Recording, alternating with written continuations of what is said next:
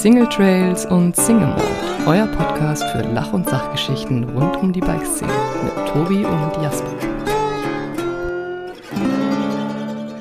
Ah, schön. Schön, dich zu hören, Tobi. Wir sind gerade im Vorgespräch schon ein bisschen äh, abgerutscht. Ich würde sagen, wir machen mal ein Intro. Ja, das ist eigentlich eine ganz gute Idee, bevor wir uns hier komplett verplappern und die Zeit schon rum ist und wir gar nicht ähm, die Leute begrüßt haben. Ja. Also Mach das doch mal. herzlich willkommen zur neuen Folge von Single Trans Single Malt. Wir freuen uns, dass ihr wieder eingeschaltet habt und uns heute zuhört, was wir am Wochenende so erlebt haben. Und unter anderem, ähm, welche Sportarten wir konsumieren, oder? Genau. Ja. Richtig. Ich denke, das wird eine sehr, ähm, eine sehr müde Folge, weil Jasper ja auch ist gestern einen Halbmarathon gelaufen. Ja, ungewollt. Und, äh, ungewollt. er wurde dazu gezwungen. Äh, ja, und ich habe auch äh, viel gemacht. War ein Nur klassisches halt nicht Beispiel so von messbar. toxischer Gruppendynamik. Ähm, die Leute, die dir auf Instagram folgen, die haben das ja wahrscheinlich miterlebt, ähm, wie du von dem Lauf berichtet hast. Aber erzähl da nochmal kurz, was war am Wochenende los? Warum zur Hölle läufst du einen Halbmarathon? Ja, die Frage habe ich mir heute Morgen beim Aufstehen auch gestellt. Warum zur Hölle habe ich das gemacht? Ähm, Red Bull veranstaltet alljährlich den äh, Wings for Life World Run und da laufen weltweit überall Menschen mit, ähm, die sich für Rückenmarksforschung äh, also einsetzen. Klingt jetzt ein bisschen viel. Also man läuft für den guten Zweck, äh, um Spenden zu sammeln für Rückenmarksforschung. Das heißt, ähm, all diejenigen, die nicht laufen können, für diejenigen läuft man diesen Lauf mit, um Spendengelder zu sammeln, damit die Rückenmarksforschung da weitermachen kann. Ähm, und genau, das ist so eine Art ähm, K.O.-Verfahren, weil es ist kein Marathon oder kein Halbmarathon oder irgendwas, sondern man läuft einfach los und eine halbe Stunde später fährt das Catcher-Car mit einer recht sportlichen Pace, also Geschwindigkeit los und sammelt dann all die Leute ein. Und, Und wenn ähm, dich das überholt, dann bist du, hast du quasi, dann bist du raus. Dann, Ja. wenn du da noch weiterläufst, dann ähm, bist du vorher zu wenig gelaufen. Oder zu langsam. ähm, genau, und ähm, ich hatte mir vorgenommen, da irgendwie meine auf jeden Fall 10 Kilometer zu schaffen. Äh, mein persönliches Ziel war 15 Kilometer.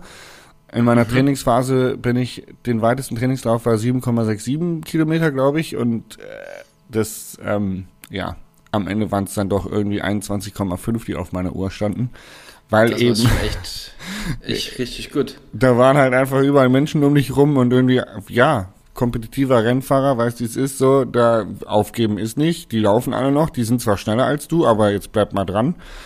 Das war, war krass motivierend, krass cool, hat richtig Spaß gemacht und ich glaube, ich hatte auch einfach einen guten Tag. Ich habe einen guten Freund, der Mario Zeugner, der ist auch viel Läufer und so und der sagt halt auch, manchmal hat man halt schlechte Tage und manchmal halt gute Tage und gestern lief's halt einfach. Ja, das liest beim Laufen. Das ist ja schön. Umso schlechter dann am nächsten Tag. Die Frage ist so ein bisschen, ähm, also bist du nach 21 Kilometern dann vom Auto gecatcht worden? Ja. Oder hast du einfach aufgehört, weil ähm, weiter wäre es einfach nicht gegangen? Nein, ich habe die 15 erreicht und dachte, okay, jetzt bleibe ich bei meiner Pace von 5,30. Du kannst dir vorher auf der Wings for Life Internetseite, kannst du dir so ein, gibt so einen Kalkulator, wie schnell du laufen musst, um was zu schaffen. Und da stand halt drin, 20 Kilometer brauchst du eine Pace von knapp 5,5 äh, Minuten und pro Kilometer.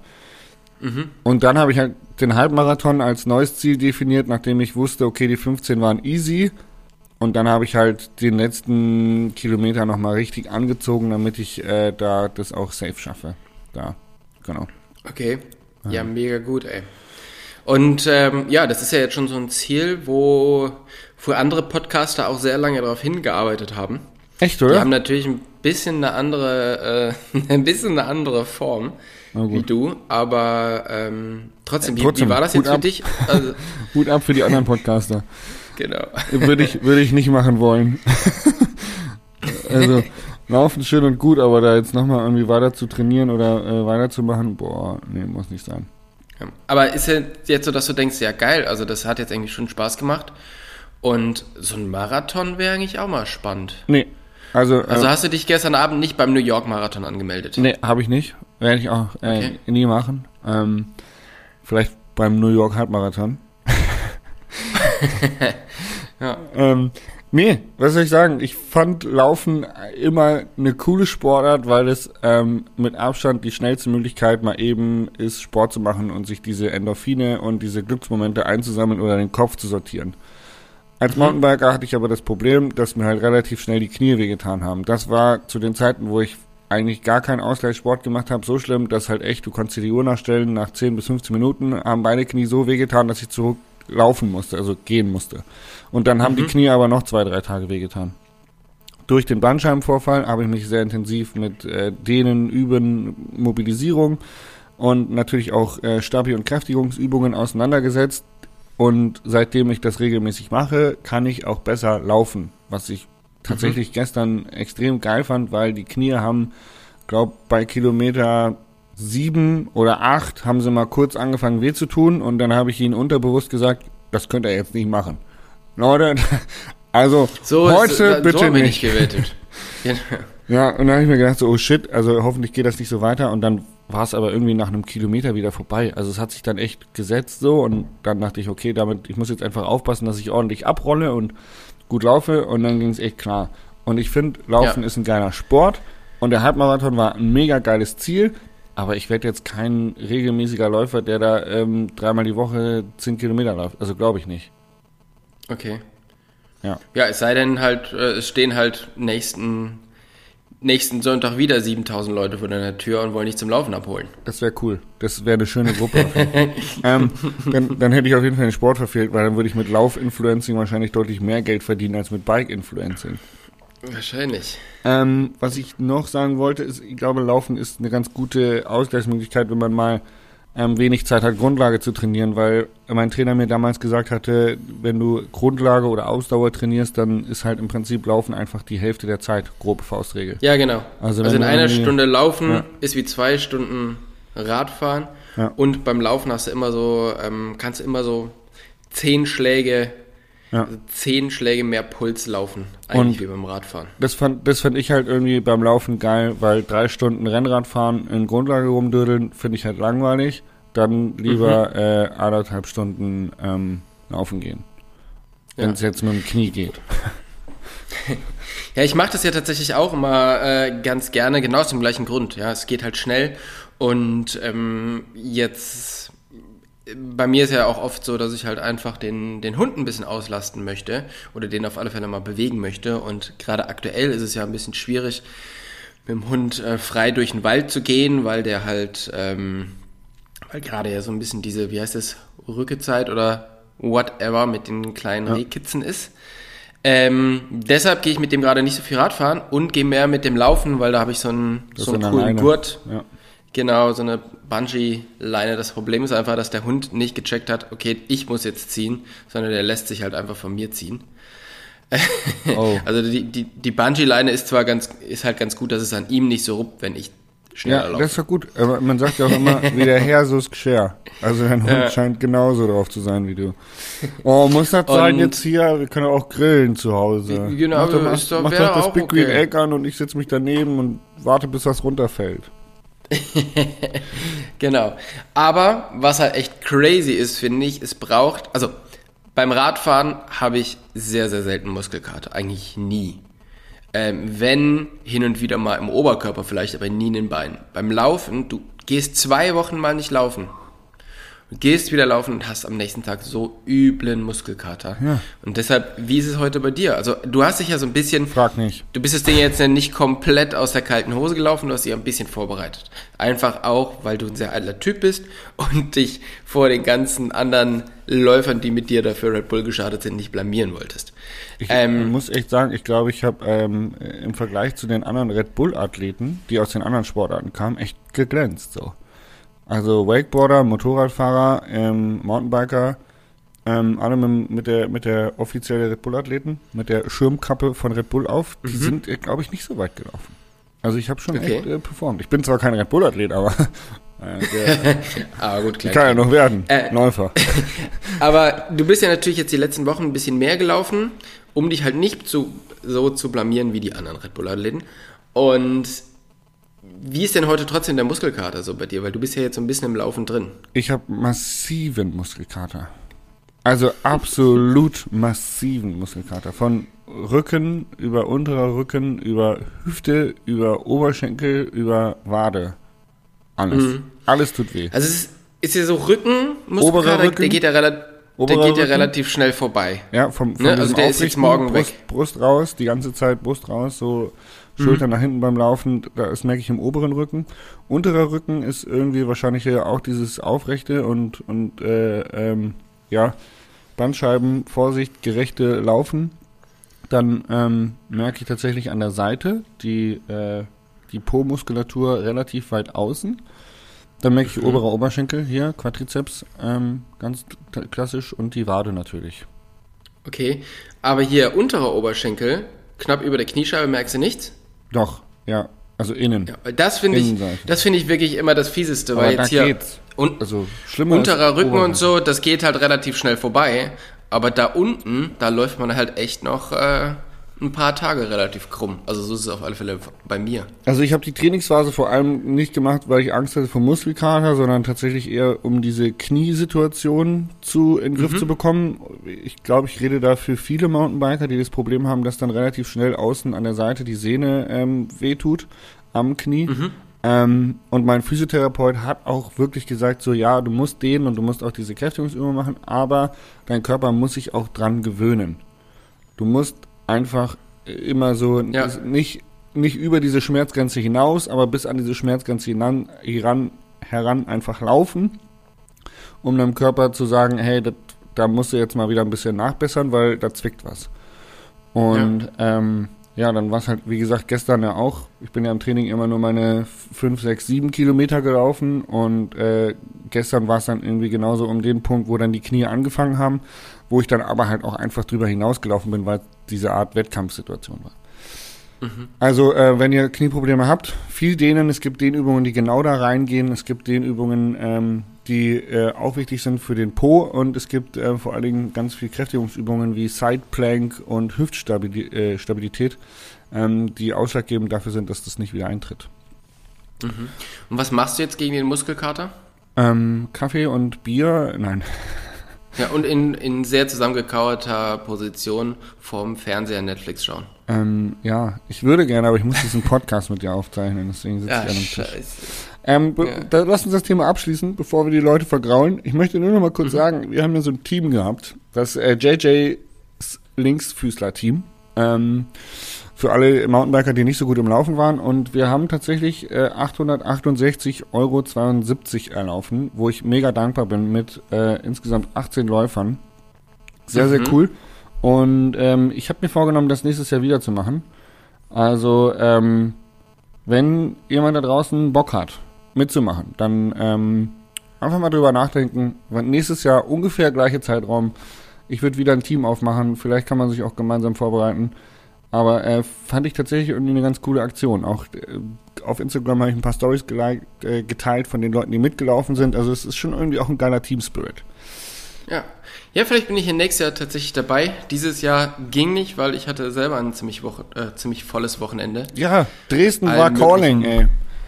Dresden hat auf alle Fälle delivered diese, dieses Wochenende mit gleich zwei Events, an denen ich teilgenommen habe und äh, Podcastaufnahme und alles Mögliche.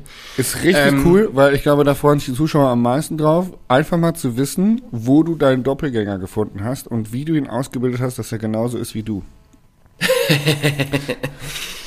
Äh, es gab in Dresden tatsächlich äh, dieses, diese Wochenende dies, das Saisonopening von Bike 24 mit vielen äh, Ausstellern, unter anderem auch Beast Components.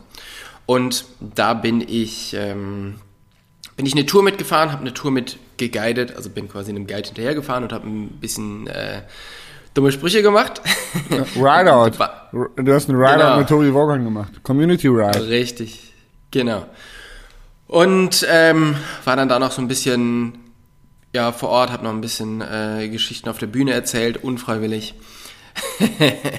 und gleichzeitig das war, so, gab's das war ein Interview, oder? So, hey Tobi, können wir dich kurz interviewen? Und dann wurde dir einfach ein Mikrofon in die Hand gedrückt und man hat dich eine Stunde interviewt und einen Podcast draus gemacht, oder? Ja, nee, nee, nee, das, also das war tatsächlich auf der Bühne ins, ins Mikro labern und pff, wirklich so, ja, du stehst ja jetzt gerade hier, du gehst ja jetzt gleich mit dem Roland auf Tour, Roland Stauder vom, vom äh, Stoneman. Ja, der ist nicht da, dann komm du doch. Und du denkst, super, alles klar. Ähm, und? und ich muss ja gestehen, dass ich immer so ein bisschen skeptisch bin bei Moderatoren, die Events moderieren. Also so wie du das machst, ich glaube, wir haben da schon mal drüber gesprochen, aber so wie du das machst, du hast ja was zu sagen und kommentierst einen, ein Event. Ja, genau. Da, ne? Ja. Da kommentierst du, was da gerade passiert. Ein Event moderieren heißt Stille füllen. Ja. Mit ganz viel Quatsch. Und das finde ich immer ganz, ganz schwierig, weil diese Leute, das sind halt, ist ein, so ein ganz spezieller Schlag von Leuten, die dann halt da einfach über drei Tage irgendwie Leute vors Mikro ziehen, irgendwelche Geschichten erzählen und ähm, die dann natürlich auch sich gar nicht darauf vorbereiten können. Und der hat mich da, dann tatsächlich da auf die Bühne geholt, hat mir ein Mikro in die Hand gedrückt und hat gesagt, ja, stell dich doch mal vor.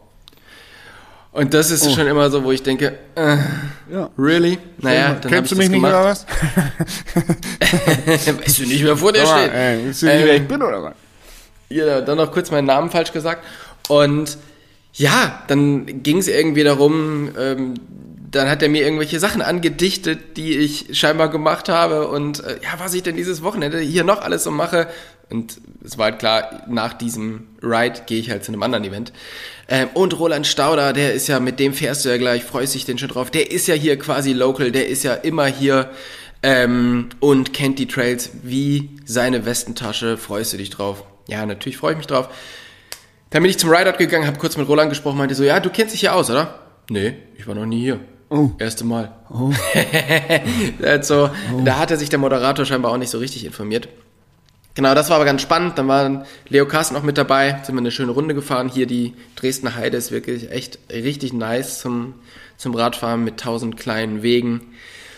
Genau, und dann ging es für mich weiter zum äh, Globetrotter ähm, Freiluftfestival. Das war hier so 20 Kilometer in der anderen Richtung von Dresden. Und da war ich wieder mit Michael Kull zum, für Yeti Coolers, habe ein bisschen ge gegrillt, ähm, haben ein bisschen die Kühlboxen vorgestellt, Gin Tonics ausgegeben. Dann gab es noch einen Live-Podcast für den Rausgehört-Podcast äh, mit von Globetrotter. Und das war tatsächlich spannend. Das war so das erste Mal Live-Podcast mit Publikum. Und ich glaube, davon habe ich die Story gesehen. Du hattest so ein, so ein Mikrofon in der Hand, richtig? Genau. Ja, genau. Und da muss man sagen, das macht wirklich viel Spaß. Jesper, wir sollten da nochmal drüber reden. Wir machen das, das jetzt. Ich fühle mich jetzt bereit dazu. Du fühlst dich jetzt bereit, oder? Ähm, das, also das, war, ich musste in meinem Leben halt erst die Halbmarathon-Distanz einmal schaffen, um mich danach bereit zu fühlen. Das ist halt einfach so ein Ziel des Lebens. Ne? Ähm, ja. Um mich dann einfach auch bereit zu fühlen, vor Menschen zu reden. Ich habe das gestern du in der Menschenmasse auch geübt. Ich habe immer wieder äh, die Leute um mich herum angefeuert. Ähm, genau. Äh, genau, du hast dir einfach halt so diese Souveränität erlaufen müssen. Ja, finde ich gut. Naja, es macht richtig Spaß und ähm, genau, dann haben wir den, den Podcast gemacht und am nächsten Tag war da noch ein Bikepacking-Workshop, wo ich, ich will da noch mal kurz habe. Ähm, eingreifen, ja. bevor wir auf den Bikepacking-Workshop zu sprechen kommen, was mich tatsächlich auch interessiert. Äh, und bei diesem Live-Podcast rausgehört. Mhm. Worum ging's da? Globetrotter interviewt halt ganz viele ähm, Leute, die mit denen zusammenarbeiten, über ihr Leben und über das, was sie so tun. Und ich bin halt Team Mountainbike. Ähm, und es ging halt so ein bisschen darum, was für Länder ich bereist habe, wie ich so reise, aber natürlich auch so die ganz einfachen Sachen. Also ähm, was mache ich, wenn ich mir jetzt ein Fahrrad kaufen möchte und mit Radfahren anfangen möchte? Weil oh ja, der mhm. Moderator zum Beispiel, der hatte überhaupt gar keine Ahnung von Radfahren. Ähm, das war aber recht spannend, mit dem dann halt zu reden, weil du dann ja, halt wieder. Cool. Ja, weil der ja, natürlich auch einfach echte Fragen hatte. genau. Ja. Richtig. Und das war echt cool und dann ist nachher das, äh, das Mikrofon noch einmal durch die tosende Menge gegangen. Und die Leute haben Jetzt sei ehrlich, sei ehrlich. Äh, tatsächlich, da es der erste Podcast war, haben wir ähm, zehn Plätze verlost. Und zehn Leute also haben mit, mit, da rumgesessen. Ja. Genau, also es durften nur zehn Leute, die mussten quasi vorher äh, so ein kleines Gewinnspiel mitmachen und die durften dann dahin. Ah ja. Genau. Also es war nicht so, so super viel. Ähm, Glaubst du bei ja, uns dann haben die noch Fragen mehr? gestellt. wir würden natürlich auch nur sehr, äh, wir würden sehr genau aussuchen, wen wir dazu nehmen und wen nicht. Sehr gut. Okay. Ja, finde ich auch ganz wichtig, dass wir da ähm, ganz klare Grenzen ziehen, wer uns hören darf und wer nicht, liebe Zuhörer da draußen. Genau. Ja, das ist schon, das ist schon wichtig, finde ich. Genau. naja, und das ähm, ja, hat sehr viel Spaß gemacht, mit dem zu reden. Und es ist auch schön. Ich habe auch hier wieder sowohl beim Bike 24 Event wie auch bei Globetrotter standen immer wieder Leute vor mir, die meinten so, ja, ich höre deinen Podcast. Das ist geil. Das finde ich auch immer Und mega. finde ich cool. Ja. Und das ist halt einfach schön, dass man da einfach mal die Leute kennenlernt, ähm, die halt den Podcast hören. Und man muss sagen, bis jetzt waren die alle wirklich sehr nett. Und wir haben, also wir haben nette Zuhörer. Das Wir haben sehr nette Zuhörer. Vielen lieben Dank, dass ihr auch immer noch uns zuhört. Wir Ja. selber stellen das ja häufig mal in Frage, warum man das eigentlich tut, aber wir finden es gut, dass ihr es tut. Ja. Ähm, Ähm, von daher auch immer gerne, wenn man uns sieht und wenn man mal mit uns äh, quatschen möchte. Wir freuen uns total, wenn man uns auch auf dem Podcast anquatscht. Ähm, ja, voll. Weil dann sehen wir einfach, wer ihr seid und äh, für wen wir das hier machen.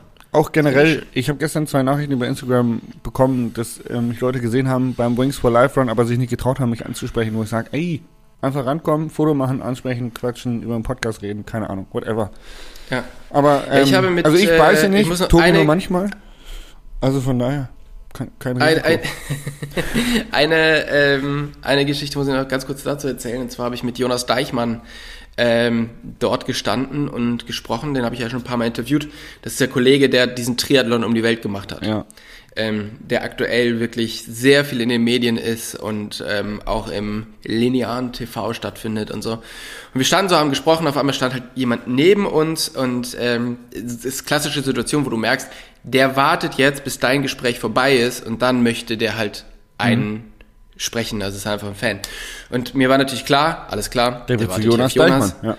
also habe ich das äh, so ein bisschen abgebunden und meinte so, du möchtest bestimmt mit Jonas sprechen, ne? Und Jonas guckt ihn an und dann meinte er so, nee, ich bin Riesenfan eures Podcasts, ich würde gerne kurz mit dir sprechen. da, Oh wow. da war ich schon, Da äh, bist du ein bisschen da ist rot mir das. Herz aufgegangen. Ja, geil. genau. Und dann habe ich gesagt, Jonas, bitte gehen Sie jetzt. Ja. Verlassen Sie unseren Stand, ich habe hier, ich äh, habe hier zu tun.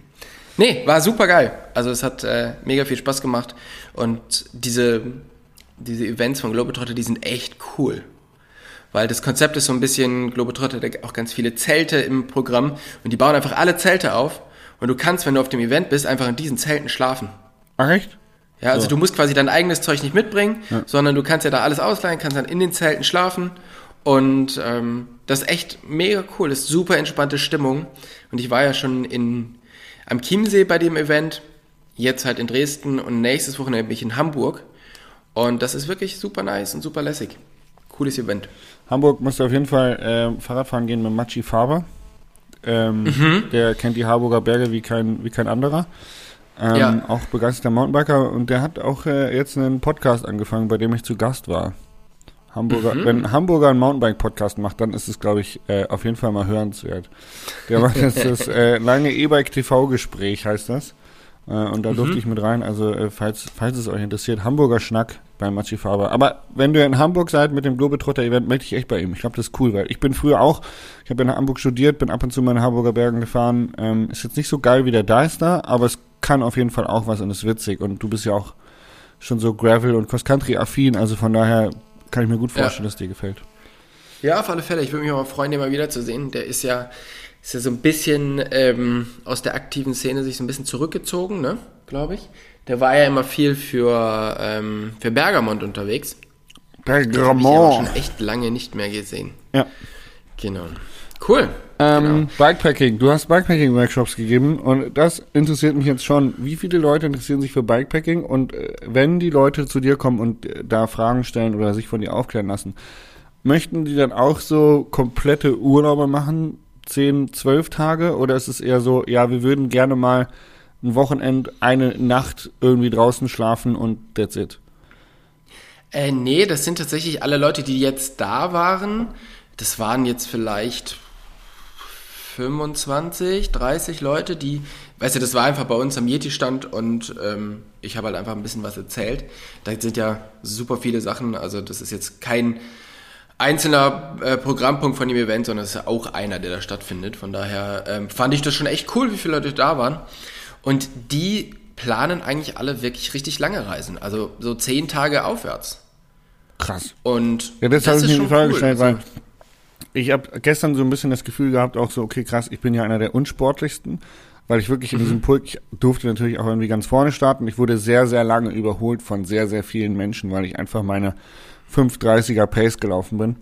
Mhm. Und habe mir halt gedacht, boah, krass, das sind alles krasse Läufer, die sehr, sehr viel laufen und diesen Sport quasi ja fast schon extrem betreiben müssen, da- damit sie hier jetzt so einen Marathon mitlaufen können. Ähm, Und dann die Frage stellt sich mir beim Bikepacking, weil das ist ja auch so ein, so, also eigentlich ja so ein Ultra-Ding, weißt du, so normal geht man halt irgendwie drei Stunden, vier Stunden maximal irgendwie Radfahren und dann lässt man sich's gut gehen mit dem Bier in irgendeiner Ferienbutze und hat einen, hat einen schönen Trip so, aber seitdem halt Bikepacking irgendwie aufgekommen ist, finde ich, fahren die Leute halt auch einfach gern mal irgendwie acht, neun Stunden im Sattel ähm, durch die Weltgegend und schlagen ihr Zelt auf und machen das dann drei Tage am Stück, wo mir denke, das ist, eigentlich ist das für mich Extremsport. Ja, wobei, also ich sag mal so, das gab es ja schon immer, es hieß nicht Bikepacking, sondern Radreise. Und die Räder sahen halt ein bisschen anders aus. Also diese Faszination, mit dem Rad von A nach B zu fahren, die gibt's ja schon ewig lange. Und ähm, es hat sich jetzt, ist alles so ein bisschen mehr in die sportlichere, in die extremere Richtung gewandelt, weil du nicht mehr so viel Gepäck dabei haben musst ähm, oder nicht mehr so viel Gepäck dabei hast und ähm, weil auch die Distanzen halt ein bisschen länger werden. Ne? Du fährst halt jetzt keine 60 Kilometer am Tag, sondern fährst halt eher so 160 Kilometer am Tag.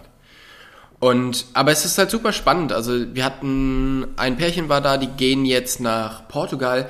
Die, da gibt's wohl einen Anbieter, der das komplette Equipment den zusammenstellt. Und die gehen dahin und die haben dann quasi ein, kriegen ein Rad, da sind Taschen dran, da sind, ist ein Schlafsack drin, eine Isomatte. Weißt du, du, also quasi wirklich so als kompletter Urlaub, du fliegst einfach hin, nimmst das, was die da haben und kannst losfahren. Das ist schon krass. Das ist crazy, ja. Dann haben wir einen, der hat jetzt äh, Semesterferien, der möchte gerne ans Nordkap hochfahren mit dem Rad. Ist jetzt auch nicht so eine Wochenendaktion. Nee, Nordkap Und, ist jetzt auch äh, nicht ganz um die Ecke, muss man auch immer. Ja. Genau. Und es ist, ja, kann klimatechnisch auch sportlich werden. Also, nee, das ist äh, auf alle Fälle super spannend, die Leute da halt ähm, mit den Leuten zu sprechen, was die halt vorhaben und die halt auch so ein bisschen daran teilhaben zu lassen, was ich so über die Jahre jetzt ähm, da gelernt habe. Weil das ist halt schon was, wo man halt wirklich mit Equipment noch viel machen kann und mit einem Mindset viel machen kann, was es dann halt einfach, ja, sehr easy macht. Weil, wie du schon gesagt hast, du machst so eine Reise nicht jeden Tag und wenn du dann losfährst und bist jetzt die nächsten zehn Tage unterwegs und du merkst nach der Hälfte vom ersten Tag, okay, das hier, das funktioniert nicht, weil ich habe viel zu viel dabei oder ich habe viel zu viel dabei, nur das, was ich brauche, habe ich nicht dabei, dann wird's halt echt schwierig, weil dann hast du noch äh, neuneinhalb lange Tage vor dir. Und da habe ich auch äh, auf die harte Schule lernen müssen, was wichtig ist und was nicht wichtig ist. Von daher ist es, bin ich total froh, sowas zu machen. Wir wollen auch im Herbst jetzt so eine komplette ähm, Tour durch alle Globetrotter äh, Filialen machen und dort dann halt wirklich eine abendfüllende Bikepacking, äh, Bikepacking Workshop machen. Ja, ich glaube, Und ich glaube, das Interesse ist hast, da. ja, Das Interesse scheint da echt riesig zu sein, ja. Crazy. Genau. Und das ist dann schon nice. Jawohl, so ist es. Ähm, du bist am Wochenende sehr, sehr viel gelaufen. Du Ich hast sehr viel gegrillt. Ich habe sehr viel gegrillt.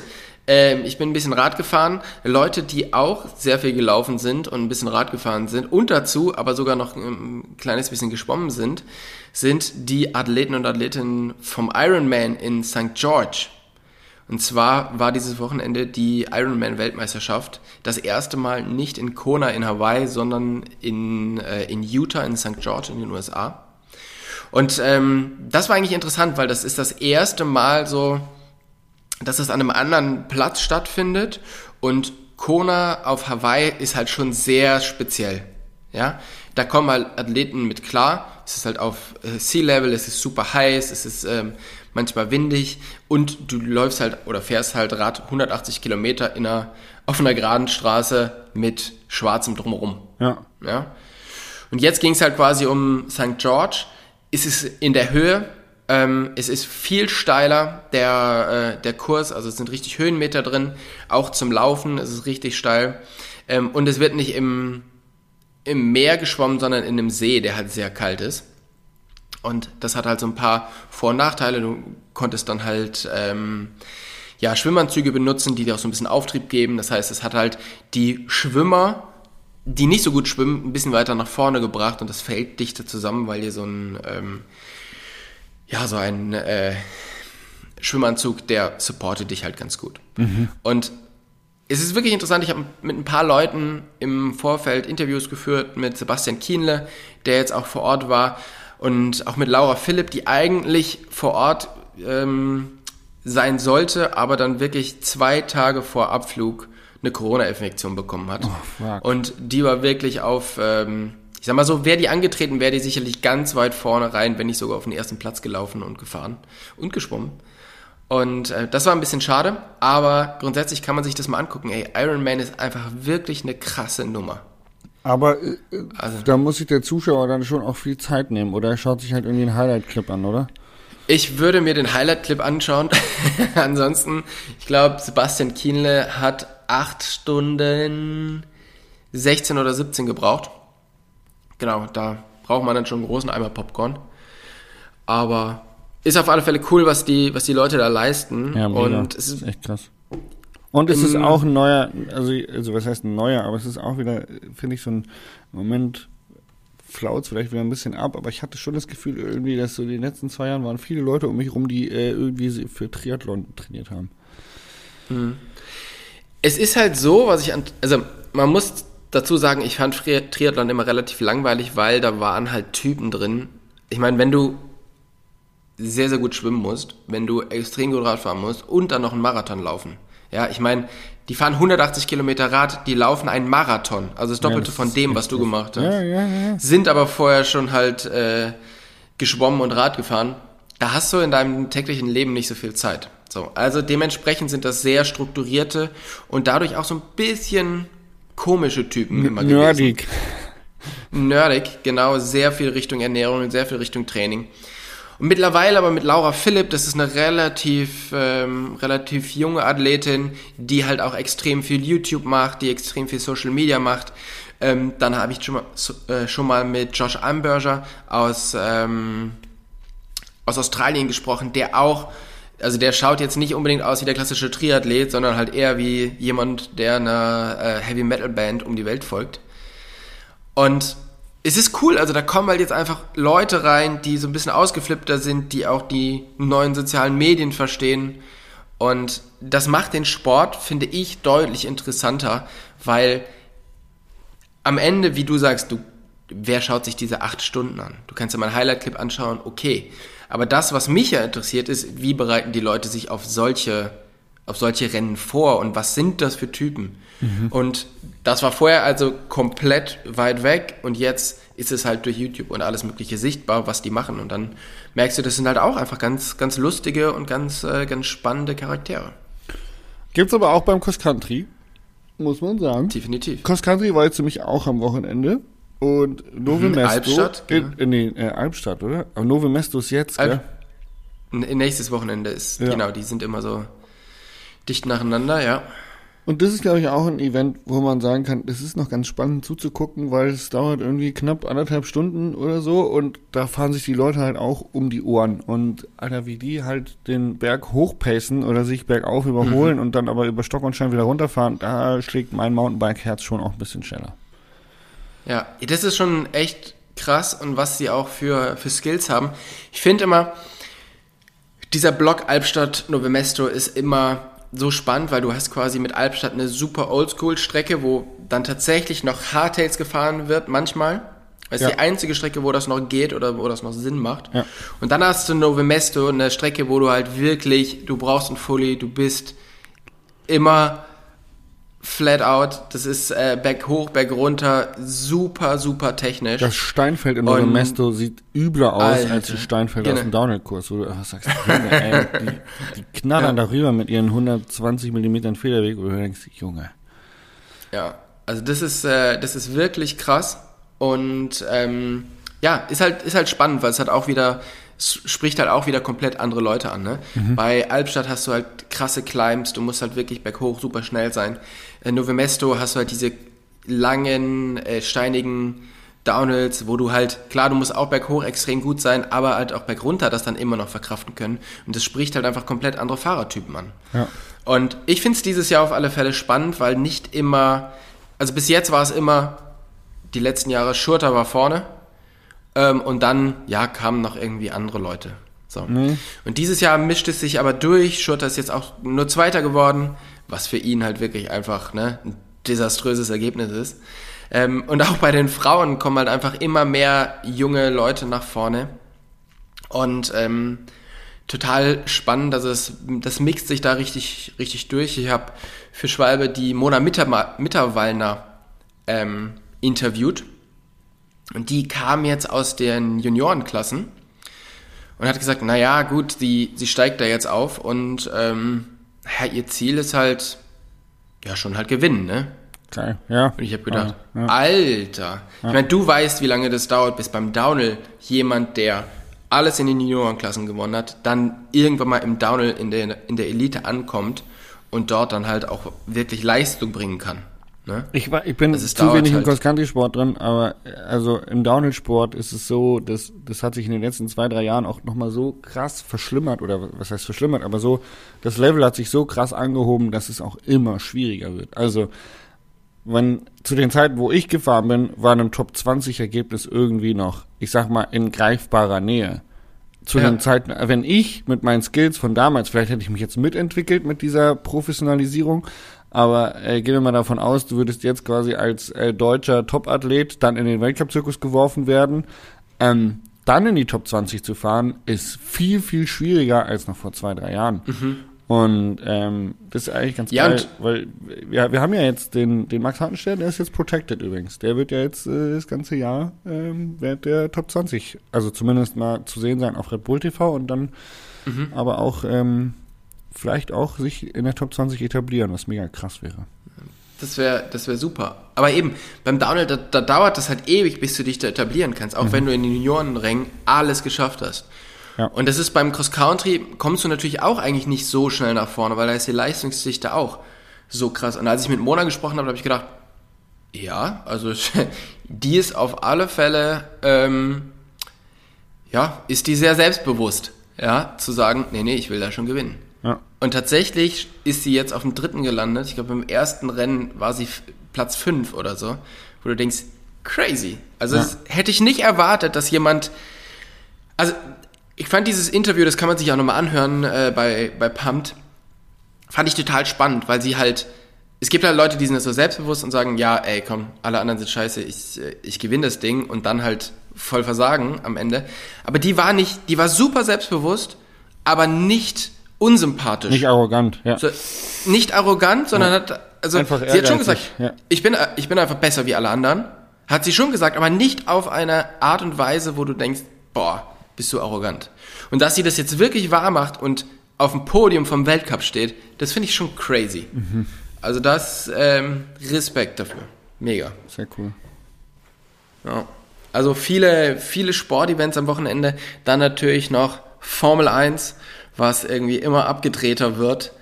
Und ähm, was guckst du dir sonst noch so für, für Sportarten an? Und kommst du überhaupt hinterher, alles so zu konsumieren? Ah, Nee, gar nicht. Ich konsumiere auch Oder echt was wenig. interessiert dich Aber überhaupt? wenn, wenn ich gucke, dann gucke ich tatsächlich eher im Winter irgendwie. Biathlon finde ich geil. Ähm, und was ich auch gern gucke, ist äh, Skispringen. Skispringen, Skifliegen. Ich weiß nicht warum, das hat so eine meditative Wirkung auf mich. ähm, Ja, kann ich verstehen. Nee, aber im Sommer, also jetzt auch irgendwie Sportevents noch zu gucken, ähm, boah, wüsste ich nicht, wann ich das machen soll. Also höchstens mal ein Ja. Highlight-Clip, da bin ich dann auch eher so der, der sich die Zusammenfassung anguckt oder Ergebnislisten studiert. Ähm, und dann interessiert es mich auch eher bei den Fahrern, für die ich mich generell interessiere. Also ich einfach sage, für die habe ich Sympathie, da interessiert es mich dann, wo die bei dem Rennen jetzt abgeschnitten haben und wo nicht. Ja. Also ich versuche die Downhill-Weltcups und Cross-Country-Weltcups schon zu gucken. Das ist dieses Jahr ein bisschen schwierig, weil ich echt viel zu tun habe. Aber ähm, das hat mich schon echt immer interessiert. Da habe ich dann schon mal mir die Zeit genommen und ähm, mir die Übertragung angeschaut, weil ich finde es schon, schon richtig spannend, da zuzusehen. Das ist also richtig, ja, diese Kopf-an-Kopf-Rennen, das ist schon geil. Ja, wir hatten halt jetzt, also ähm, auch nochmal hier so ein EDC, also einen European Downhill Cup in Maribor. Und das ist zum Beispiel, also das ist nichts, was ich jetzt verfolge, aber da gucke ich dann mal in die Ergebnislisten rein, weil das wiederum dann spannend oder auch ein Indikator für den Weltcup sein könnte. Und äh, das ist, das finde ich interessant. Ja.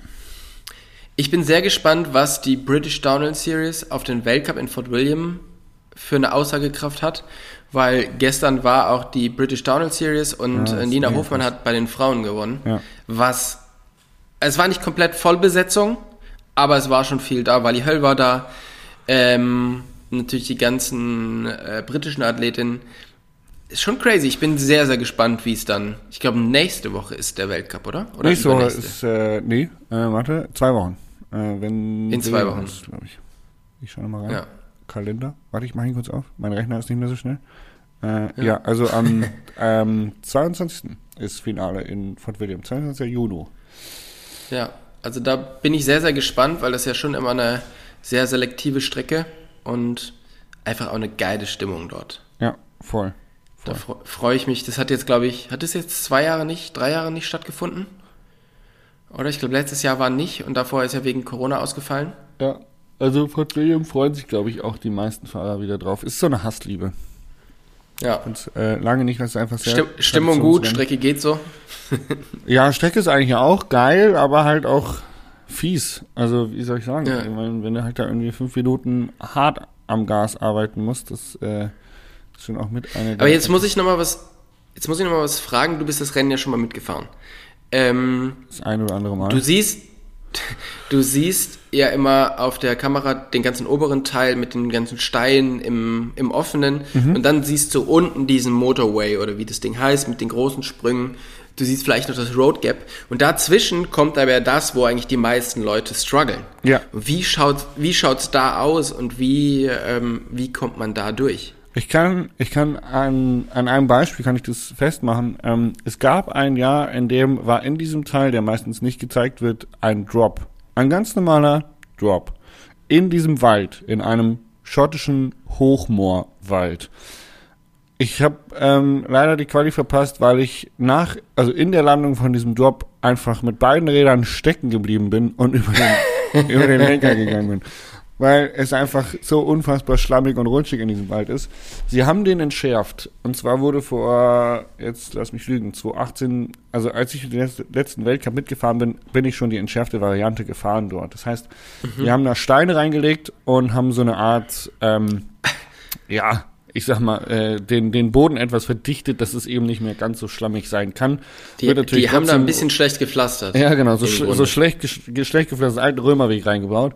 Ähm, bleibt natürlich rutschig und glitschig mit dem, mit dem äh, Waldboden, vor allen Dingen, weil man vorher, da ist so, ein, so eine Art Wasserlauf, Bachlauf, eher so unterirdisch, aber es ist halt immer feucht äh, davor und dann hat man eigentlich immer dieses feuchte Waldstück. Ich hoffe, dass Red Bull das dieses Jahr überträgt, weil es eigentlich schon auch immer ein Highlight ist. Man hat es gesehen, ähm, dieses eine Jahr, wo es so ganz schlimm ist, wo äh, im Prinzip keine, keine von den Frauen durchgekommen ist. Ich glaube, das war Mhm. irgendwas äh, Wichtiges auch. Ich erinnere mich, irgendwie Gesamtwertung mit, ähm, mit der Tracy Hanna, die da irgendwie dann äh, gewonnen hat, weil sie als einzige, äh, ich, ich weiß gar nicht, die hat auch vorher schon geschoben oder so, ist abgesprungen und hat es durchgezogen oder so, weil halt wirklich, Mhm. also da konnte man nicht durchfahren. Das war krass.